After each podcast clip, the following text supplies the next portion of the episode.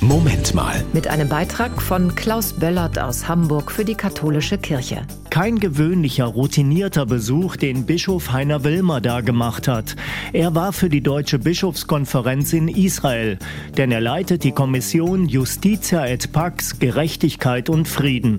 Dass Israel im Krieg ist, wurde ihm sehr schnell deutlich. Es ist schon eigenartig, wenn einem im dritten Satz gesagt wird, wir müssen ihnen zunächst den Luftschutzbunker zeigen. Wenn Alarm kommt, haben sie 90 Sekunden. In Israel leben Juden, Muslime, Christen, Angehörige anderer Religionen und Atheisten. Bischof Wilmer besuchte nicht nur die Christen. Mein Anliegen war es, einfach da zu sein. Die waren total dankbar, sehr bewegt, dass überhaupt jemand kommt. Mir war überhaupt nicht klar, dass ich der erste katholische Bischof weltweit war, der da vor Ort war, weil eben die Sicherheitslage bis heute sehr angespannt ist. Solidarität zeigen, Mitgefühl mit den Leidenden und Bedrohten ist erst einmal wichtig, nicht es vermeintlich besser zu wissen. Ich muss sagen, es ist viel, viel schwieriger, viel komplexer, als ich das vorher mir von Deutschland aus vorgestellt hatte.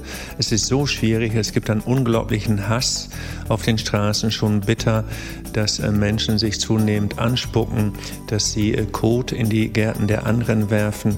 Es ist sehr verkannt und äh, sehr verhärmt. Umso wichtiger, hier in Deutschland gegen Hass einzutreten. Das war ein Beitrag von Klaus Böllert aus Hamburg für die katholische Kirche.